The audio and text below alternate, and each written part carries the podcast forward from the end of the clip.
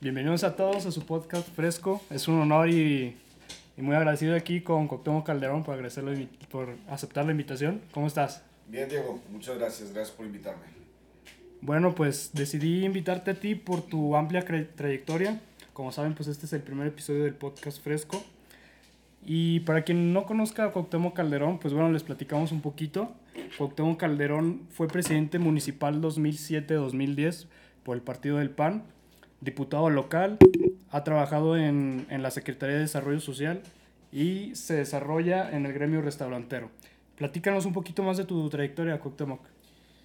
Bueno, pues prácticamente ya comentaste más el tema político, ¿no? Ahí concluiría con el asunto de que en Cedesol fui asesor y coordinador de asesores del secretario Heriberto Félix Guerra me dio la responsabilidad además de atender a todos los municipios del país. Entonces viajé y conocí prácticamente todos los rincones de México atendiendo a los municipios eh, a través de, la Secretaría de Desarrollo Social Federal. Y eh, en 2016 fui parte de la coordinación de campaña de un staff ahí de tres personas que armamos la coordinación de campaña de David Monreal a la gobernatura en 2016. Entonces, eso, eso faltaba. De ahí en adelante, bueno, ya el resto es historia. Sí, es correcto. Aquí estoy viendo en tu perfil de Instagram, Cuauhtémoc, tienes emprendedor en los negocios y apasionado de la política. Muy buena frase, me gusta. Cuéntanos un poco de, de tus inicios. ¿Cuál fue tu primer negocio, los retos de emprender? ¿Algún consejo para quien apenas está empezando a emprender? Pues mira, el primer negocio eh, realmente empezó desde la primaria. Eh, siempre de dos maneras. Una, vendiendo cosas en la escuela. Claro. Vendiendo plumones, vendiendo gomas, vendiendo todo lo que se dejaban. Claro. Y afuera de mi casa, mi mamá vivía en el centro, muy por, por el Jardín de Independencia.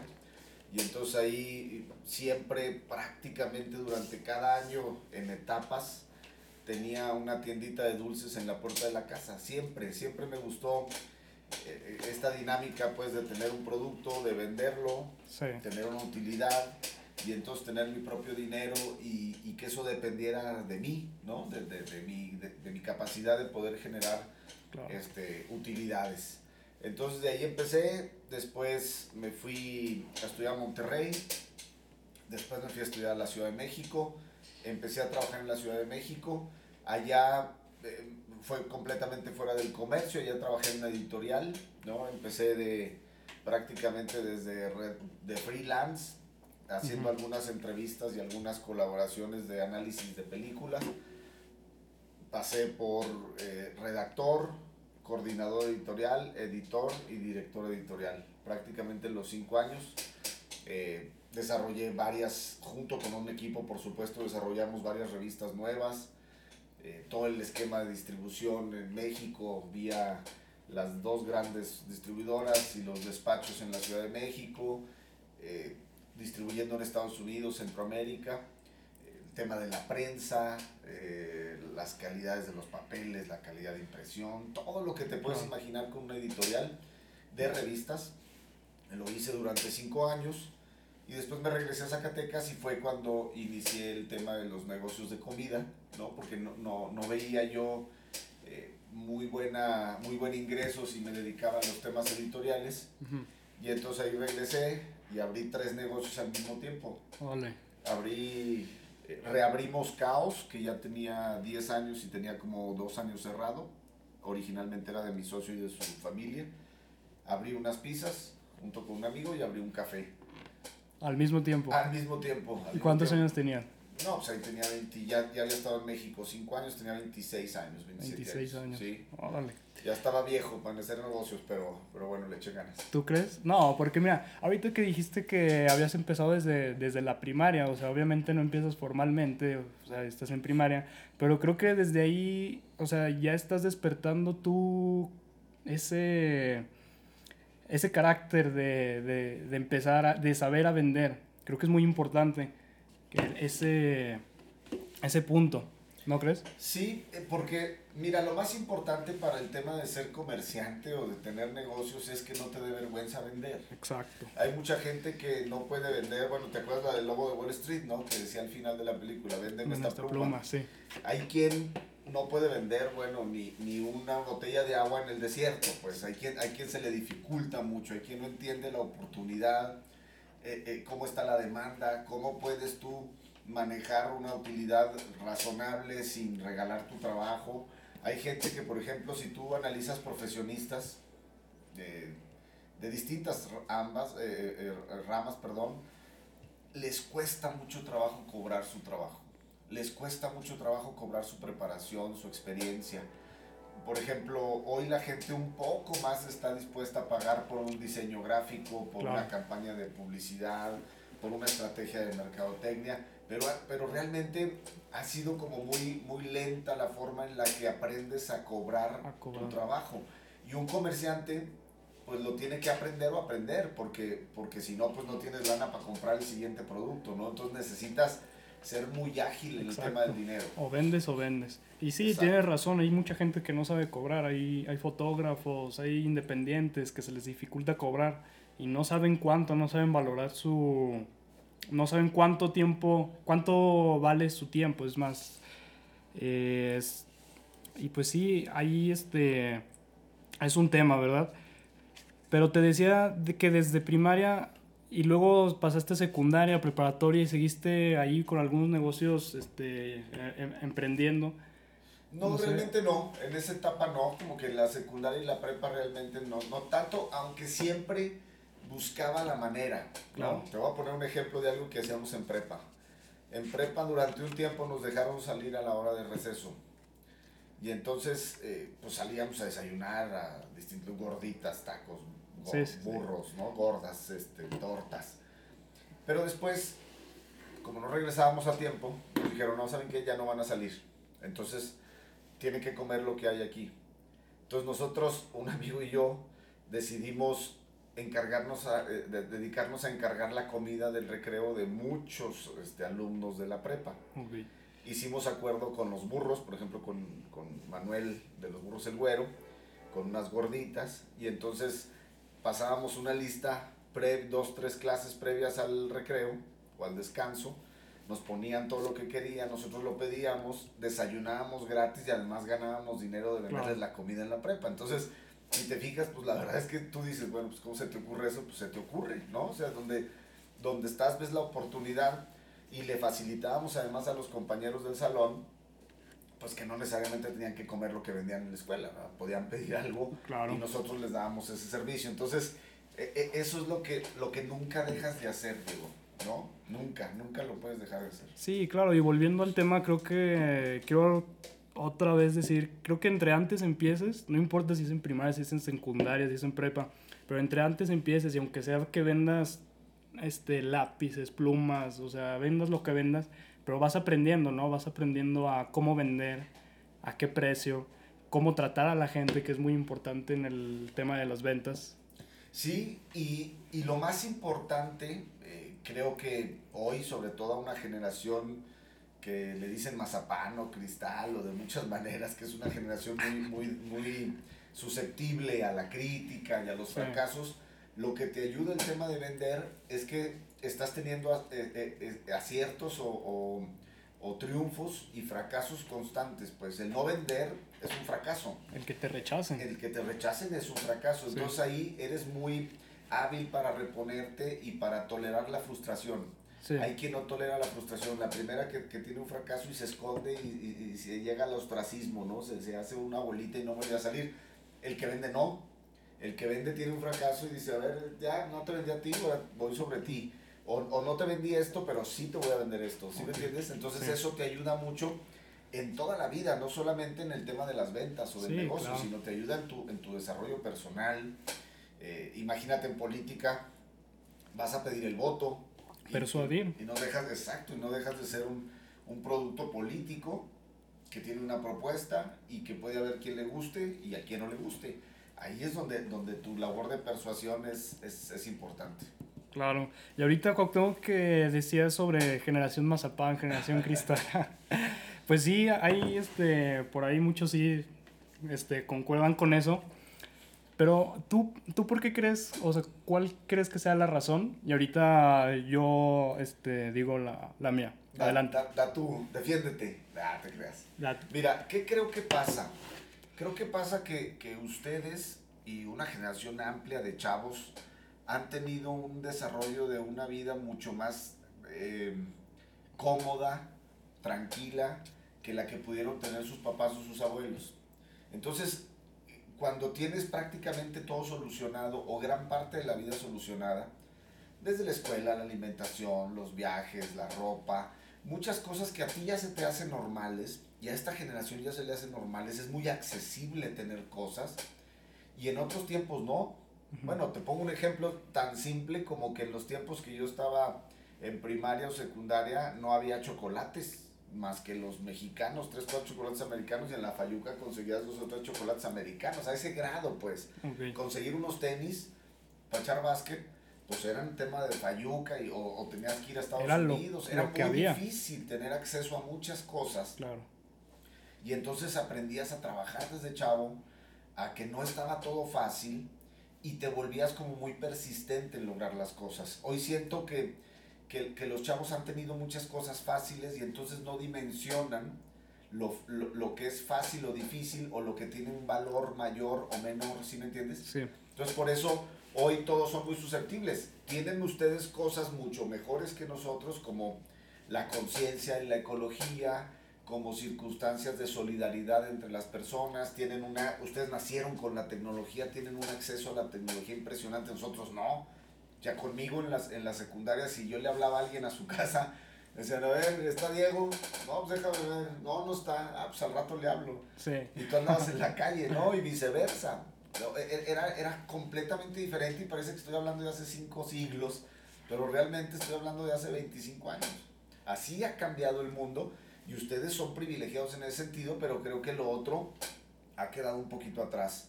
Porque eh, muchos no quieren tener el esfuerzo ni hacer el recorrido para llegar a una posición de desarrollo, ¿no? Es, termino la escuela y prácticamente ya la quiero tener toda, ¿no?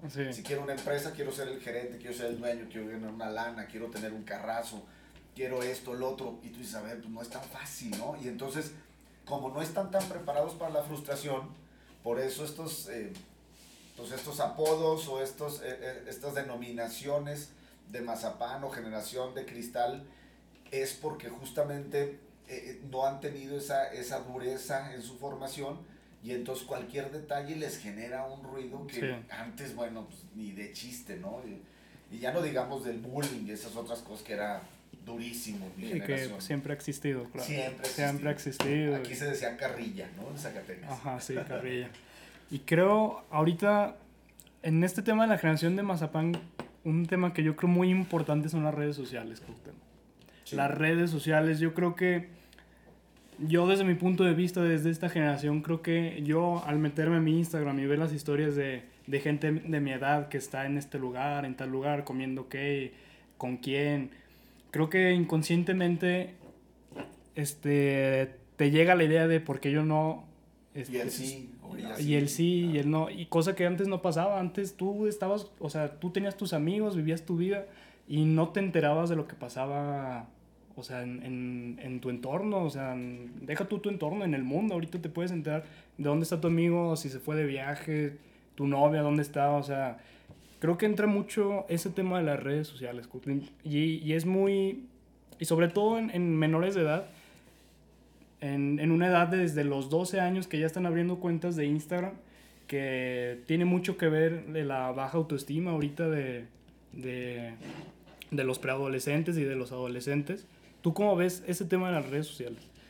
Tienes toda la razón. La verdad es que el, el, el necesitar esa alimentación a tu ego, a tu autoestima, a tus emociones a través de un like, ¿no? A, través de una reacción, híjole, es, es, algo muy complejo, porque además vas en una realidad paralela, ¿no? O sea, estás como en Oasis, ¿no? De la, la película de, eh, ¿cómo se llama esta última de Spielberg? Se me olvidó el nombre. Eh, bueno, la que viven en una, real, en una realidad, como en un juego, Oh, que se meten, se me olvidó el nombre, bueno, ahorita me acuerdo, pero se Ahorita llama, se llama. Oasis la base. ok, sí.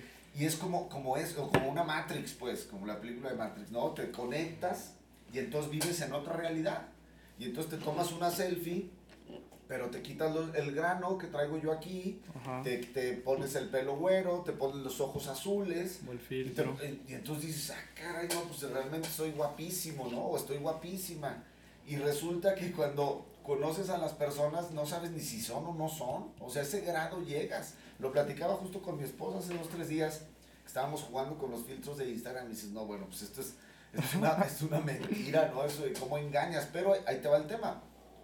Cuando después tú te enfrentas a esa realidad y ya no vas en el sistema paralelo virtual, sino llegas al real, pues no estás como estás en la foto y, y puedes tener un problema gravísimo de depresión. Lo acabas de decir bien, acaba de salir un documental en Netflix del De- la Social verdad de las Dilemma, redes- sí. Ah, de Social Dilemmas, correcto. Muy bueno para quien nos esté escuchando y no lo ha visto, veanlo, es Vale la recomendadísimo. Vale la pena porque ahí tiene la, la, la estadística de que a partir del 2012 los jóvenes de 11 años en adelante, los suicidios entre los 11 y los 15 años se triplicaron en Claro. Estados Unidos por temas de depresión.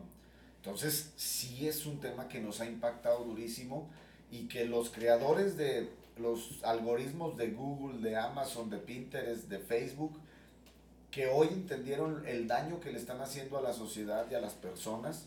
Muchos de ellos dicen, yo ya apagué el celular y yo ya no quiero volverlo a aprender. Sí vale la pena que lo vean porque eh, la verdad es que te das cuenta que, que estás usado, tus datos, tu- tus gustos, tus hábitos Sí. son usados como un producto y te están vendiendo sin que tú te des cuenta y eso sí es un tema grave, ¿no? Claro, y bien que lo decías, hay un algoritmo. Y ese algoritmo es un arma de doble filo porque, por ejemplo, por, digamos Facebook. Estás tú en Facebook o en Instagram y empiezas a buscar fotos de cualquier cosa. Hablamos de cualquier cosa. Entre más tiempo estés tú escuchando, viendo es- es- ese contenido, más te va a aparecer. Entonces, hay, hay quien dice que, que estas plataformas te van formando a ti, o sea, van formando la idea en, en cómo tú piensas, van formando tu perspectiva, porque te dan lo que tú quieres nada más, o sea, no te dan lo, lo de otras personas, entonces te, te van haciendo una persona muy cerrada. Eso es lo que hace el algoritmo, te, va, te da todo lo que tú quieres, entonces estás todo el día dándole refresh y, y, y ahí va el algoritmo y funciona de tal manera que tú no te das cuenta, pero te puede estar afectando. Sin duda, sin duda. Y, y- y lo, y lo grave, pues, es que, eh, insisto, es virtual. Claro. O sea, al final no es tu realidad. Entonces, cuando afuera tienes un fracaso o tienes un, un, un, un- error en algún sentido, esa, esa tolerancia a la frustración es, es muy dura, pues. Y, y, y noto, y noto que esta generación tiene que buscar la manera de despegarse de esa dependencia de las redes sociales y de la, y de la realidad virtual que están viviendo, porque por eso somos súper ecologistas, pero no plantamos un árbol. Exacto. Por eso somos súper defensores de los derechos, de las preferencias de las personas, pero no tenemos un amigo en realidad porque no convivimos, ¿no? O sea, y, y te puedo ir diciendo cada tema. Yo he tenido debate con familiares que son de 17, 18, 19 años y bueno, se pone rudo el tema, Sí. pero al final en la vida real no lo aplican. Lo aplican solamente virtualmente y ahí es donde me preocupa. O sea, no estamos hablando como en los 60, ¿no? O los 70, donde había una revolución intelectual, cultural, una libe- totalmente. liberación, una emancipación de las mujeres desde los 50. Hoy no. Todo un movimiento. Hoy todo es virtual. Sí. En aquel entonces era real, ¿no? Era, era de carne y hueso y eso pues generó, desarrolló generaciones muy, muy resistentes.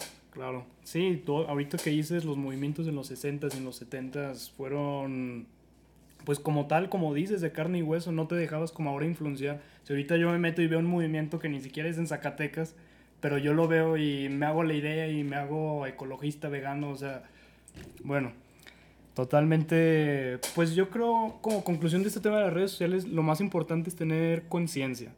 O sea, conciencia al momento de usarlas, saber que, o sea, saber que te puedes influenciar, saber que, que no porque alguien está en tal lado o, o no... Mira, las redes sociales están hechas simplemente para que sean adictivas. Las redes sociales no te dicen, ya pasaste cierto tiempo, ahora este, descansa o yo qué sé. Pero las redes sociales están hechas para que, para que te hagas adicto a ellas. Y para que compres. Y para que compres, totalmente. Como en el, en el documental del que hablábamos, sobre el dilema, cómo, cómo ellos venden anuncios por cantidad de centavos, pero que, o sea, es un negocio pues multi, multimillonario, es una industria multimillonaria. Y hablando de otro tema, pasando a temas políticos. Hablando, este, he estado siguiendo tu, tu Instagram.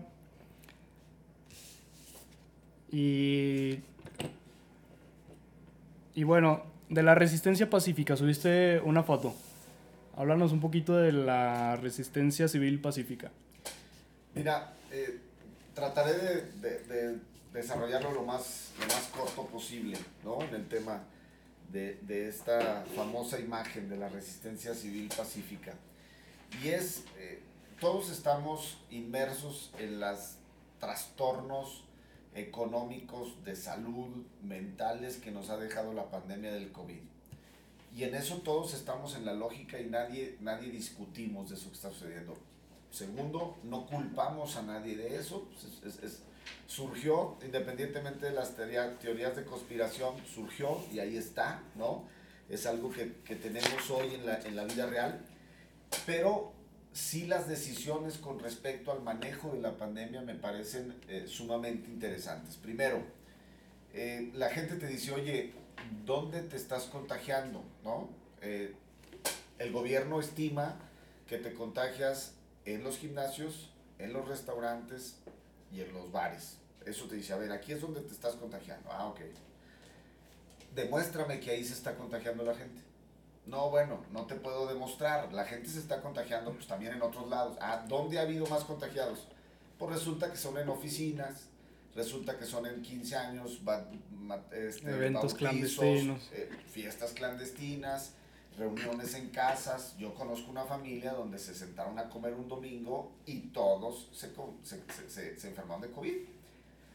Ninguno de ellos lo, lo buscó, ¿verdad? O sea, nadie tiene esa intención de hacerlo. Entonces, partiendo de eso, tenemos una base, la única que podemos conocer, que el contagio está en todos lados no está, no, no está segmentado ni por horario ni por ni por eh, eh, ni por este actividad comercial o, o, actividad de, laboral o lo que sea. Entonces tercero si no está determinado por qué solamente al grupo más vulnerable es al que has afectado económicamente o sea quién tuvo ese criterio para hacerlo curiosamente Walmart acabo de subir un post en Instagram hace rato Walmart sigue vendiendo más, HB sigue vendiendo más, Sam sigue vendiendo más, Costco sigue vendiendo más, las grandes siguen vendiendo más y las pequeñas están desapareciendo. Las pequeñas están cerrando, ¿por qué? Porque las limitaste, porque se, las cierras, porque la hora, porque les pones ley seca, porque les pones muchas cosas. Que no hay apoyo. Y en los restaurantes es lo mismo, bueno, esa es otra cosa, ¿no? Y en los restaurantes es lo mismo, o sea, estás limitando a los restaurantes y estás limitando la actividad sin tener demostrado eso, cuando además te imponen un protocolo y tú lo cumples, ¿no? Entonces, realmente no hay una claridad en por qué esos criterios, porque yo veo el transporte público que sigue eh, no necesariamente teniendo muchísimo cuidado, veo los tianguis que no necesariamente están siendo un foco, este, un lugar muy seguro.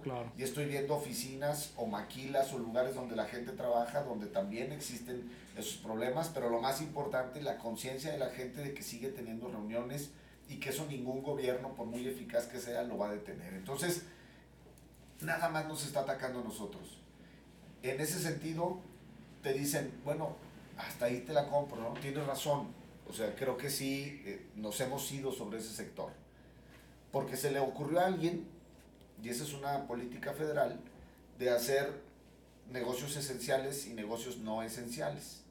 Entonces tú cuando les preguntas, ok, entonces mi negocio, por ejemplo, quien me cortó el pelo hace tres días, entonces el negocio de él no es esencial. Sí, efectivamente, no es esencial un salón de belleza o una estética. Bueno, no es esencial para quién, Tal vez para ti como gobierno dices que hoy no es esencial, pero pregúntale al que corta el pelo, que su familia vive de ahí.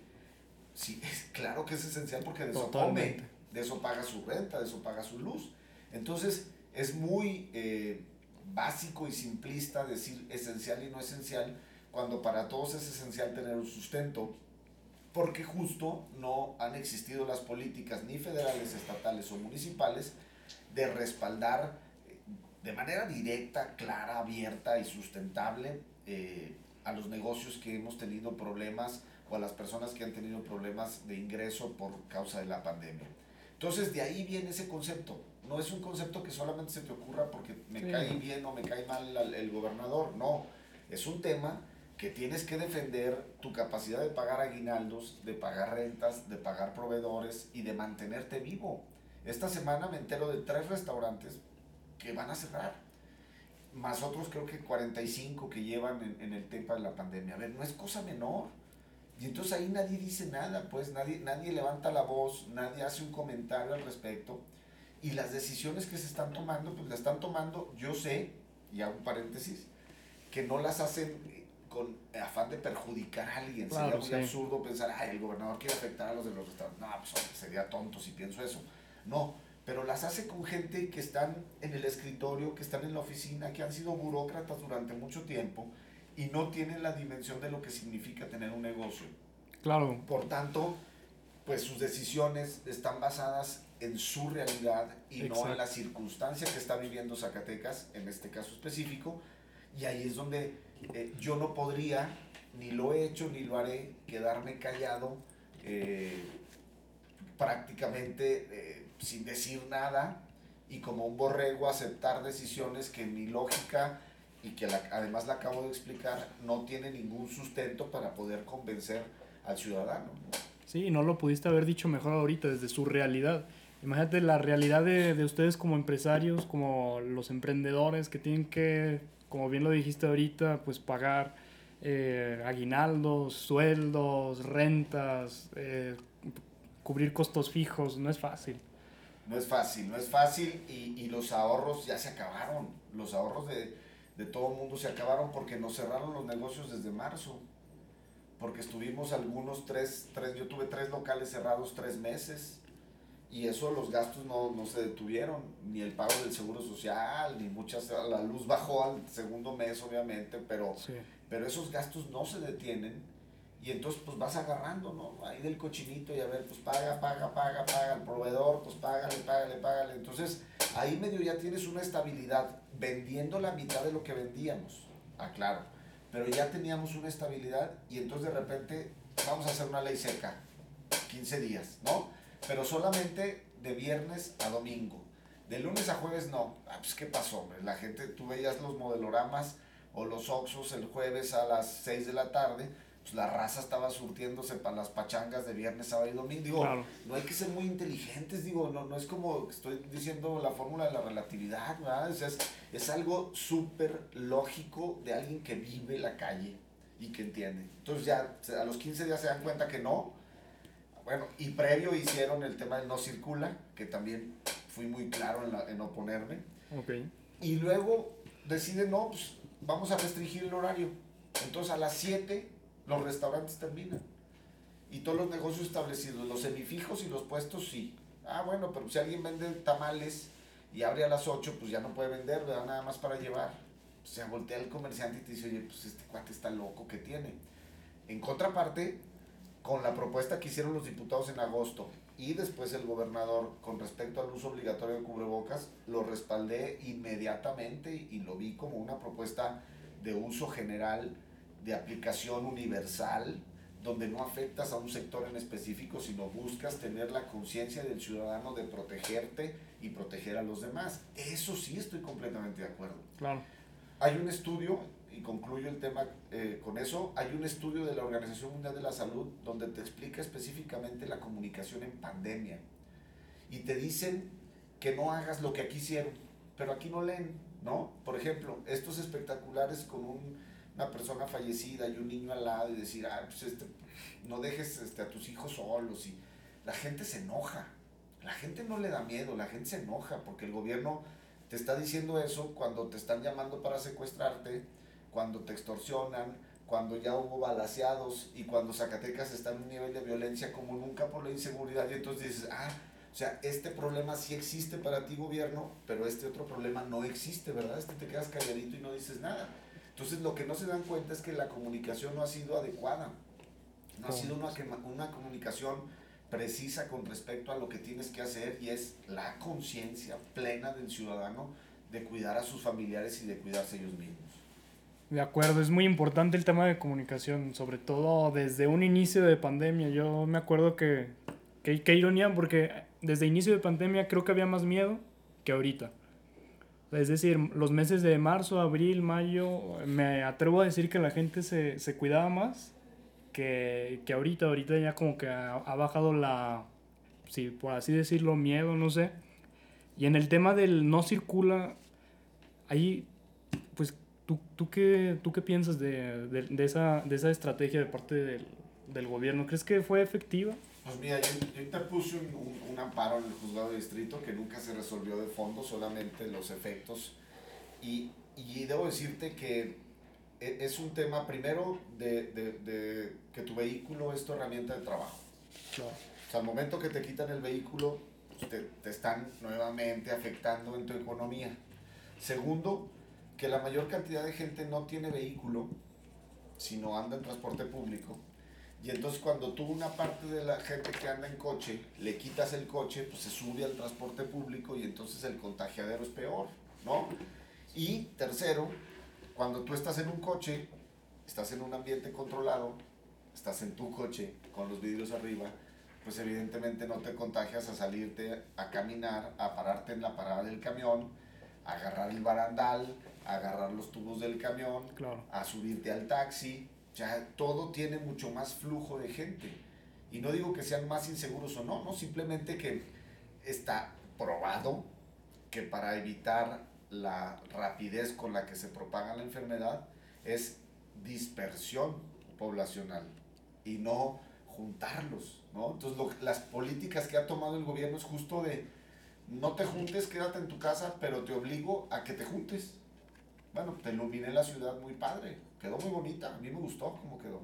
Sí. Luces Zacatecas impresionante. Claro. Pero haces que la gente se junte, ¿no? Pues eso, eso digo, no, no, no, no, no con, con, decirle, oye, pues no te bajes del coche. Pues la gente no anda en coche, hombre. Alguien de la Díaz Ordaz que baja de la Panfilonatera, del centro, de los barrios, pues no trae coche. Se va a bajar a tomarse una foto con el celular a los callejones y a, las, y a la Sí, claro. No, no seamos, eh, no vivamos otra realidad, ¿no? Claro, y, y, de hecho, qué chistoso, porque hace, no sé, no me acuerdo si ayer vi una foto aquí en el callejón enfrente de, de Catedral, estaba acordonado precisamente para que la gente no pasara y no se tomara las fotos. Y por ahí salió un meme de, de dos personas, ¿no? Ahí X, este, levantando el cordón y pues poniéndose para la foto. Entonces, por más que que haya señalaciones, indicaciones, también es un tema de, de cultura este, en general. Yo creo, sobre todo en un país como México, es muy difícil. De por sí, o sea, ya cambiando de, de, de perspectiva, imagínate desde el gobierno, yo creo que, o sea, comunicarle a, a, un, a un sector poblacional con tan diferentes rangos y llegarles a, a, a esa idea, o sea, creo que es muy difícil. Tal, todavía en, en países más desarrollados creo que las personas entienden más o son más conscientes, tienen otra cultura. Este... Yo difiero un poquito de eso, ¿eh? Yo creo que lo que debieron haber hecho es contratar a un profesional para la comunicación. Comunicación. Porque ¿Sí? la gente prácticamente pues tiene la misma capacidad intelectual. El problema es que no, no, le, no le estás hablando con el idioma que le tienes que hablar. Eso es con, muy cierto. Con la forma de expresarte y de convencer todo el mundo entiende. Y la gente, a ver, ¿por qué la gente eh, eh, tiene lógicas de comportamiento colectivo eh, que sí funcionan? Por ejemplo, en la feria y en la megavelaria. La gente se comporta, va, disfruta, sale, todo tranquilo y todo. O sea, la gente se puede comunicar cuando tiene interés, pero para eso necesitas tener una estrategia muy hábil. Y ahí ese es el problema. Los gobiernos los llenan con gente como tú hablas bien de mí, Diego, pues te voy a invitar al gobierno, ¿no? Ah, pero Diego no sabe de eso. Ah, pero es mi cuate. Entonces déjame lo invito. No, los gobiernos tienen que llenarse de gente profesional en su área.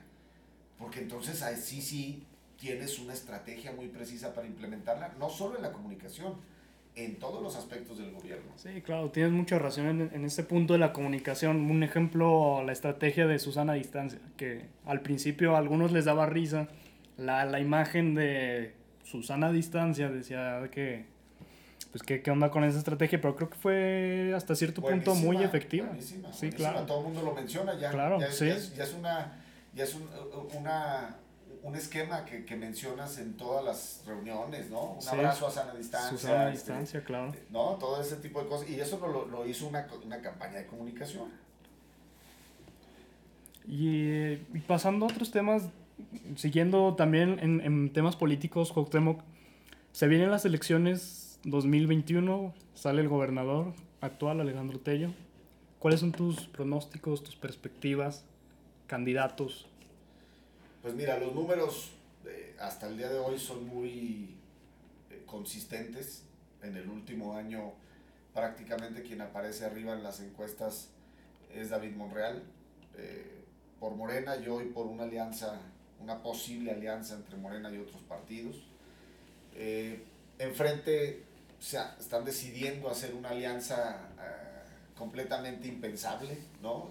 Pensar, yo que estuve en el PAN y que conozco panistas de todo el país, eh, decir hace 10 años que te ibas a aliar con el PRI, bueno, pues era, era como, no sé, eh, peor que mentarte la madre 10 veces Ajá.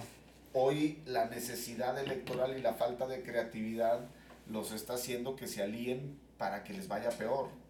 Yo estoy convencido y tendremos la gloriosa oportunidad del tiempo y de las circunstancias de poder demostrar esta, esta hipótesis que estoy planteando, pero es cuando tú te despegas de tu mercado electoral con la intención de aparentemente sumarlos para poder tener un- una competitividad, lo único que haces es que pierden ident- identidad y causa sobre lo que tú defiendes, porque una, una persona defiende un partido o un- una figura política por sus, por sus principios, por lo que plantea, y cuando tú te decepcionas de esos principios o de lo que planteaba en, en, el, en el discurso, pero en la realidad no lo hace, pues tú te haces para atrás, ¿no? Claro. Entonces, ahí creo, de hecho el presidente lo dijo ayer en la mañanera y lo dijo de manera muy precisa, ¿verdad? Dijo, yo no lo debería de decir, porque sería como ayudarles, pero, pero les va a ir mal en esas alianzas. Y yo estoy convencido, no porque lo dijo el presidente, yo lo he venido repitiendo en las últimas semanas,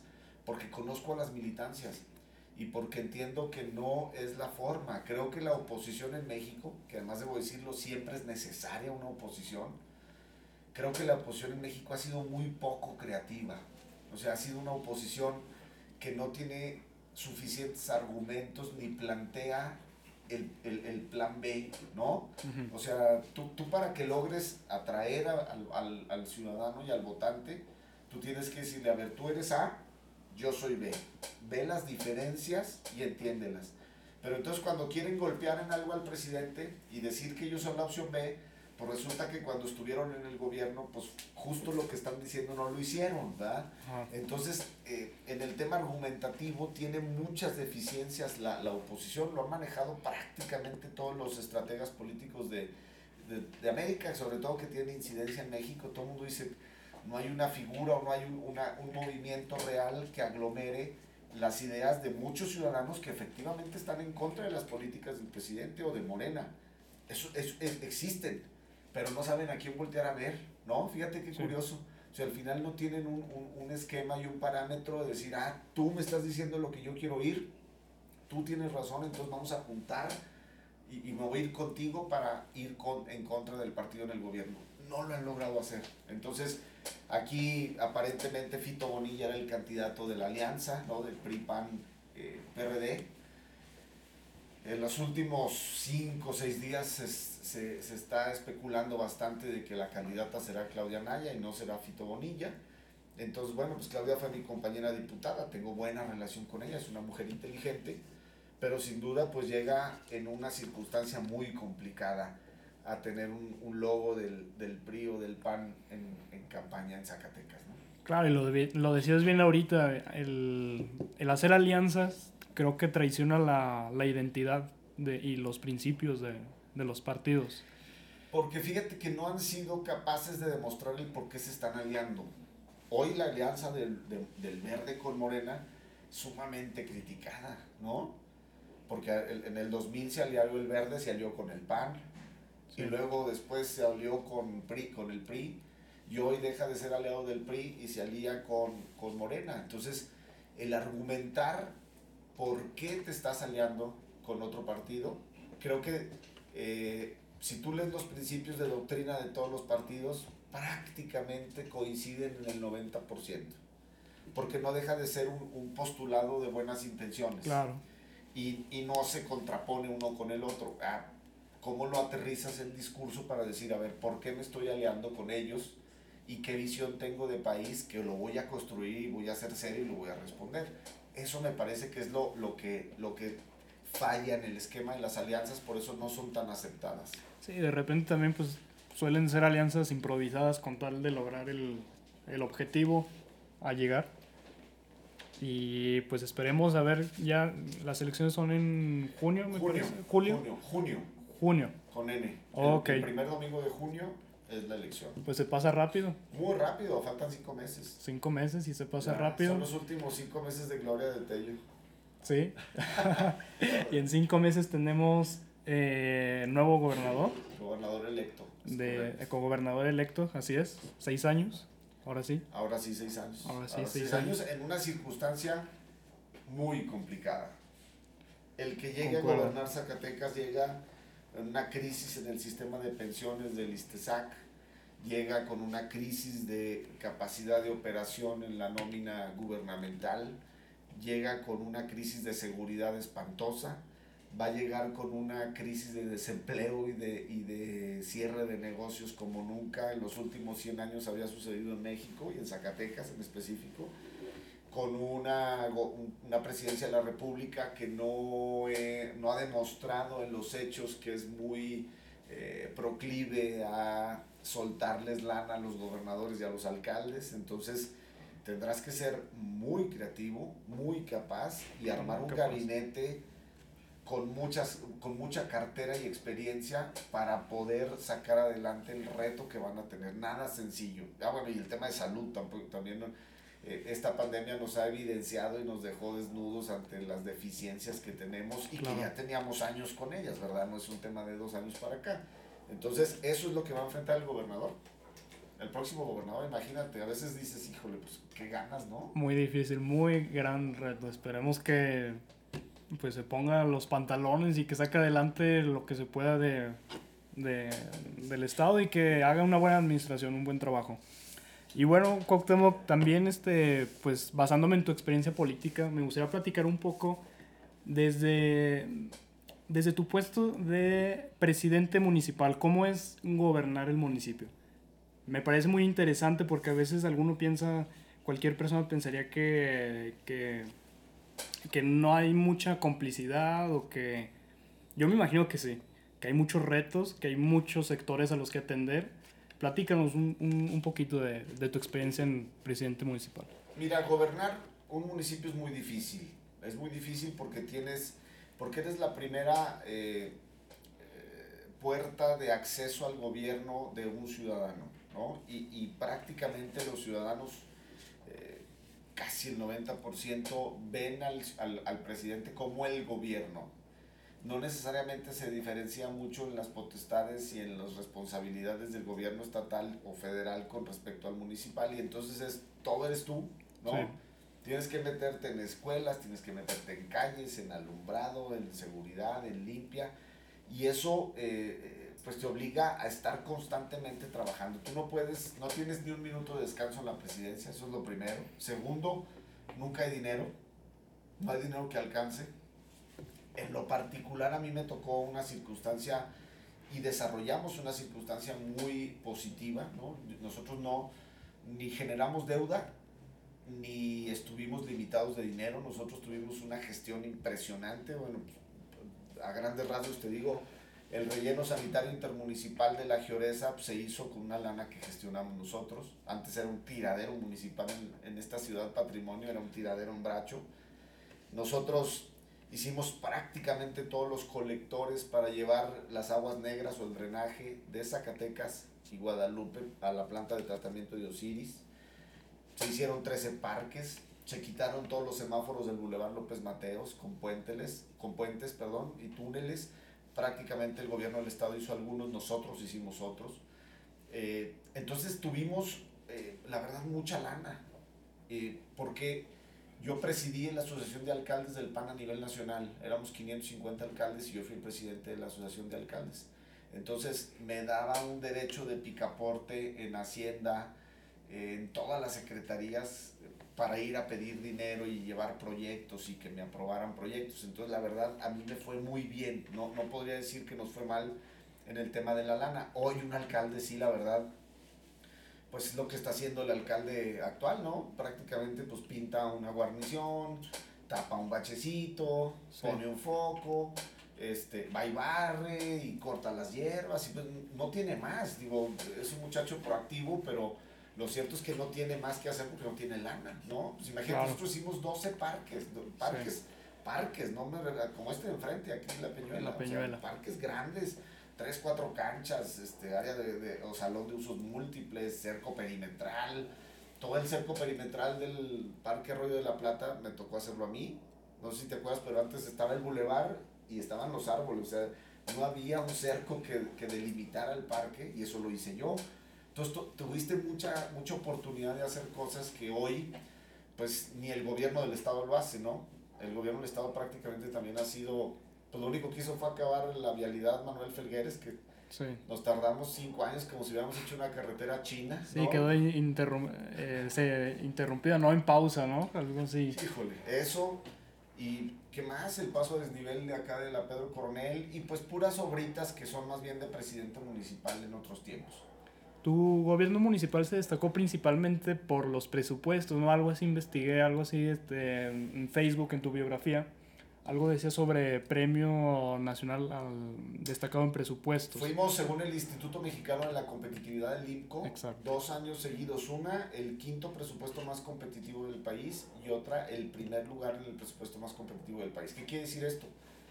Que cada peso que tenía el municipio era sumamente bien utilizado en la operación. Cuando yo llegué, se gastaban 55% aproximadamente del presupuesto total del municipio en sueldos cuando yo me fui se gastaba el 36%. Y entonces, ¿por qué? Pues porque lo incrementé, porque no contraté más gente, porque no subí sueldos de los mandos eh, medios y los mandos altos. Yo el, el, sueldo que tuve desde el primer día que llegué de presidente hasta el último día que fui lo mantuve igual. No lo bajé también porque no soy, no soy este partidario de esas medidas eh, pues, muy populachonas que, que la verdad no tienen sustento, ¿no? Pues es tu trabajo, no tienes por qué regalarlo. Sí, de acuerdo. Pero tampoco subirlo, ¿no? O sea, hay quien llega y lo sube al triple, pues dices, oye, no te manches, estás viendo que no hay lana. Entonces, eh, sí hubo una, un manejo muy adecuado del, del presupuesto y mucho recurso. Insisto, cero deuda. Hoy los municipios están endeudados. Hoy los municipios tienen una carga y una presión en su gasto y en su flujo operacional porque no tienen lana para poder salir adelante de, de, las, de los requisitos que tiene la, las solicitudes de las personas. Y no deja de ser una bola de nieve porque presidencia se lo pasa a la próxima y la próxima va y, o sea, es una bola de nieve muy grande y parece ser un, un problema pues de, de, no acabar un problema muy, muy grave y muy y complicado. La el ciudadano, sí. ¿no? Al final. Sí, claro, o sea, desde la perspectiva del ciudadano, pues que, o sea, él que le... A él que le... Él que va a saber de, de, de, la, de la buena gestión de los, de los municipios, pues. La gente quiere resultados. Exacto. que estés presente, ¿no? Si no estás presente, si no das resultados, la gente no, no, no te ve como un buen gobierno. ¿Fue fácil? ¿Fue difícil? ¿Cuál fue tu mayor reto? En la presidencia? No, fue difícil. Creo que el mayor reto fue entenderle a la política, ¿no? Yo no era político. No, no, no, nunca había estado en política, nunca había estado en un partido político. Y entonces entrar a este juego de, de leones, ¿no? Contra ratoncitos, pues la verdad era muy complicado. Entonces Eso fue lo más difícil. El tema administrativo, la verdad es que no lo fue difícil. El tema administrativo lo sacamos muy bien.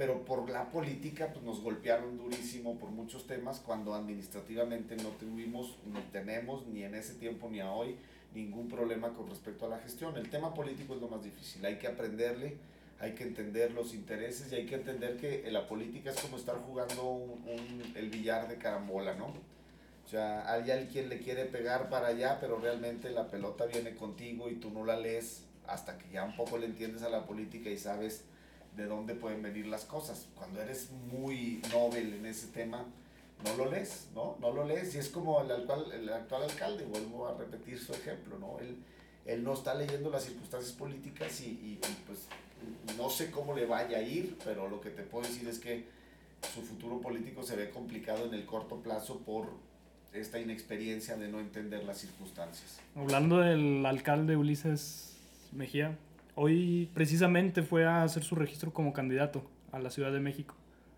¿Cómo ves? Pues sí, digo, yo, ahí me dicen, oye, estás igual que Ulises, estabas igual que Ulises, veo Ulises y veo que eres tú. Y tú. Creo que somos parecidos en el sentido de que éramos eh, dos chavos eh, comerciantes o empresarios que nos metimos a hacer política pero sí ha sido muy diferente la gestión, ¿no? O sea, en, términos, creo que hoy él tiene un presupuesto del el que yo tuve el, en 2010 y es, 20, es 10 años después, entonces, pues la verdad nada, nada que ver, ¿no? Eh, en, en, tema de operación, eh, yo creo que él no va a ser candidato a gobernador, tiene un problema grave con respecto a esta sentencia en firme del Tribunal Electoral del Poder Judicial de la Federación con respecto a la violencia de género contra la RUT y contra la síndica, perdón, eh, municipal Ruth Calderón.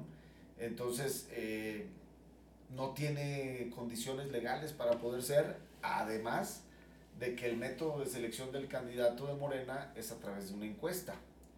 Y entonces, pues en esa encuesta es evidente eh, que David Monreal va a salir arriba, no porque diga yo, ¿verdad? Es porque ha sido, insisto, consistente en las encuestas, en, su, en su aceptación no sé qué vaya a hacer, ¿no? Pero me parece que en política lo único que vale de nosotros, entre nosotros, es la palabra. Y es hacerla valer y mantenerla, te guste o no. Es como en el negocio, si ya dijiste que costaba menos, pues te aguantas y se das al cliente. Acá es lo mismo y él eh, ha sido muy volátil ese, ese esquema de, de, de, hacer un acuerdo y luego lo rompe, hace otro acuerdo y luego se echa para atrás y entonces eso eso no, no, no deja buenos réditos. Ni confianza. Pues no, porque cómo te sientas con alguien que te dijo algo un día y a los cinco días no te lo cumplió, es muy difícil, ¿no? Por ahí está Ulises, David Monreal y José Narro, si no me equivoco. Medina, el oso, Luis el oso Medina. Y él también. Bueno, pues también desde mi perspectiva yo diría que pues David Monreal ya trae todo el, el background, todo, toda la gente de dos elecciones pasadas. Creo que la tercera es la vencida, no sé cómo le vaya, pero pues ahí están nuestros, nuestros pronósticos. Sí, así es. Ya pasando a, dejando los temas políticos, háblanos un, queremos hablar un poco más de ti, este, Cuauhtémoc. Cuéntanos un poco de, de tu rutina, de tus hábitos, de por qué haces lo que haces estás apasionado con tus restaurantes, tus negocios, te encanta, este, platícanos. Sí, la verdad es que soy, soy feliz en lo que hago, me gustan, me gustan los negocios, me gusta el negocio de la comida. Eh, ¿Qué hago? Pues me levanto y hago ejercicio prácticamente todos los días en la mañana. Eh, voy a revisar temas en la oficina. Yo me dedico más a los temas administrativos de los negocios, entonces eh, me dedico más a, ese, asunto, ves todos los pendientes que traes. Siempre trato de comer en mi casa, eh, de cenar en mi casa, de desayunar en mi casa cuando se puede. Eh, y para mí es un tiempo súper valioso estar con mis hijos, ¿no? Trato de todo lo que puedo convivirlo con mis hijos. A veces no puedo lo que yo quisiera, pero trato de, aunque sea un ratito, llegar a ver lo que estén haciendo. Pues tú y yo nos encontramos aquí abajo, ¿no? En, Aquí en el parque. perdido a ver qué hicieron. Pues ahí vengo, ¿no? De la oficina rápido, aunque fuera rápido a verlo. Y trato de hacerlo en, todos los sentidos. Yo disfruto muchísimo a mis hijos. Entonces eso, eso es prácticamente lo que hago, ¿no? Cuando se acercan cosas políticas, como los tiempos de campaña, eh, pues obviamente el tiempo no alcanza, ¿verdad? Entonces no, no necesariamente estás lo que tú quisieras en la casa, pero eh, prácticamente soy alguien que no se detiene en todo el día, nunca estoy eh, pasivo, ¿no? Nunca estoy este, Inactivo, sin, sin, buscar, sin este, pensando tarugadas, ¿no? ¿no? Realmente siempre hay cosas que hacer y siempre traigo algún proyecto en la cabeza, siempre traigo algún negocio en mente. Hoy pues es muy difícil, ¿verdad? Hoy traigo los negocios todos en mente, pero para, que no, para no cerrarlos. Claro. Pero siempre, siempre estoy pensando en hacer algo más y eso siempre me mantiene como muy vigente en los temas y me gusta experimentar en el tema del negocio, en el tema de, de desarrollar conceptos interesantes que le gusten a la gente. Para mí eso es, eso es alimento. Claro, desarrollar un negocio no, pues no es nada fácil, hay que saber de, de marketing, de números, de administración. De marketing, de números, de, de gustos del cliente, conocer el mercado, eh, saber qué le gusta, qué no, qué está dispuesto a pagar, qué, qué le llama la atención, qué ya le aburrió, este, qué tendencia viene de los estados vecinos que influyen mucho sobre Zacatecas. Todo eso lo tienes que estar viendo todos los días y obviamente la experiencia de muchos años, pues ya, ya, ya es más sencillo hacerlo. ¿no? El primero sí le batallas mucho y cometes 100 errores, pues ahorita seguimos cometiendo errores, pero me parece que cada vez menos. He seguido tu, tu plataforma de Facebook, Cuauhtémoc, eh, he visto que de repente haces eh, videos, no sé si puedes decirlo, críticas o opiniones. Estoy haciendo eh, una columna de opinión para Canal 2021 prácticamente cinco meses. Eh, con una opinión todos los lunes. Interesante porque hablaba de todo, ¿no? Hablaba de tanto de la política en Zacatecas, llegué a hablar de la feria, pero también llegué a hablar de temas económicos, de temas de mercadotecnia, de temas electorales. Eh, pues era plantear ahí mi postura y mi visión. Hoy el tiempo, la verdad, se me complicó bastante hacer ahora que estás haciendo tú tu primer podcast. El primer episodio. Y, el primer episodio, pues sabes que el tiempo a veces no, eh, no necesariamente es, es, es, rápido como uno cree, tienes que prepararlo con sí, tiempo, claro. tienes que tener una preproducción importante. Y entonces se me complicó el tiempo. Yo hoy solamente estoy los jueves en un programa que se llama La Mesa de las Ideas por Canal 2021, donde analizo junto con un grupo de muy capaces compañeros eh, circunstancias, sobre todo políticas nacionales y locales. ¿no? Qué interesante. Cuéntanos de... En los videos que veía, veía que tenías un, un, un librero. Ahí tenías varios libros. ¿Cuáles, ¿Cuáles han sido los libros que, que más te han llenado? Mira, a mí los que más me gustan son eh, libros de estrategia, ¿no? De comunicación política, manejo de crisis, eh, construcción de discurso, todo lo que tenga que ver con manuales de, de desarrollo político y me gustan mucho los libros sobre las biografías de personas exitosas, ¿no? Por ejemplo, leí hace cuatro o cinco meses la de Richard Branson, si lo Buenísimo, ubicas, el de Virgin.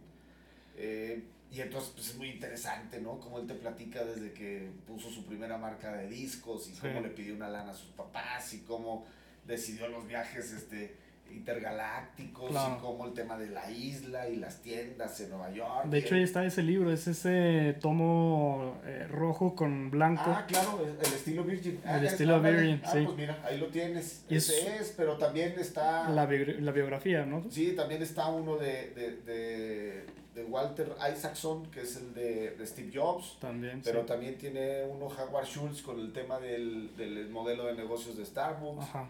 Eh, los negocios de Robert, los libros de Robert Kiyosaki son interesantes, me gustan, son sí, muy claro. prácticos, ayudan bastante. Eh, por ejemplo, hay quien me dijo una vez, oye, yo quiero leer un libro eh, que me ayude a entender cosas básicas de, de economía personal o de finanzas De personales. finanzas personales. Y, y entonces le dije la del el hombre más rico de Babilonia. ¿Se llama así? ¿El hombre más rico de Babilonia? O el, o el, sí, el hombre más rico Sí. de Babilonia, sí. Que es un libro de los 20 donde prácticamente el 90% de lo que plantea lo ha repetido desde Warren Buffett y su, y su teoría esta de ahorra un peso y un peso y un peso y un peso. Sí, y un un- peso, y un sus peso, porcentajes. eh, que te va a dar una riqueza hasta todos los gurús económicos tienen esa misma visión pues de, de ahorrar, de invertir, de que, de que el dinero te vaya regresando el dinero y vayas haciendo más grande tu capital y de que al final tú no seas un esclavo del dinero, sino el dinero trabaje por ti. Lo dice hoy Robert Kiyosaki, pero lo, lo dijeron hace 80, 90 años con este, con este libro del hombre más rico de Babilonia. Es muy interesante. Sí, claro, hay muchos libros y básicos, sobre todo de finanzas personales, que son muy, muy recomendables. El Padre Rico, Padre Pobre es, Ah, ese es muy bueno. es ¿no? básico, pero es muy bueno para quien está, quien, para quien apenas se está metiendo en el mundo de las finanzas personales. Y pues bueno, Cuauhtémoc, yo creo que ha sido todo por hoy. No sé cuánto tiempo llevemos, pero creo que ya nos aventamos buena plática. Sí, ya fue un ratito. ¿Cómo ves? Muy bien. No, pues muchas gracias. Te deseo mucho éxito, que todo salga como ustedes lo buscan. Eh, gracias por invitarme, por ser el, primer invitado. Eso para mí es, un, es un honor y es un gusto. Gracias a ti Y por espero aceptar tener la- buena suerte para que salgan las cosas a todo dar. Claro que sí, gracias a ti por aceptar la invitación y esperamos mejorar y con cada episodio. Claro que sí. Bueno, muchas gracias. Gracias.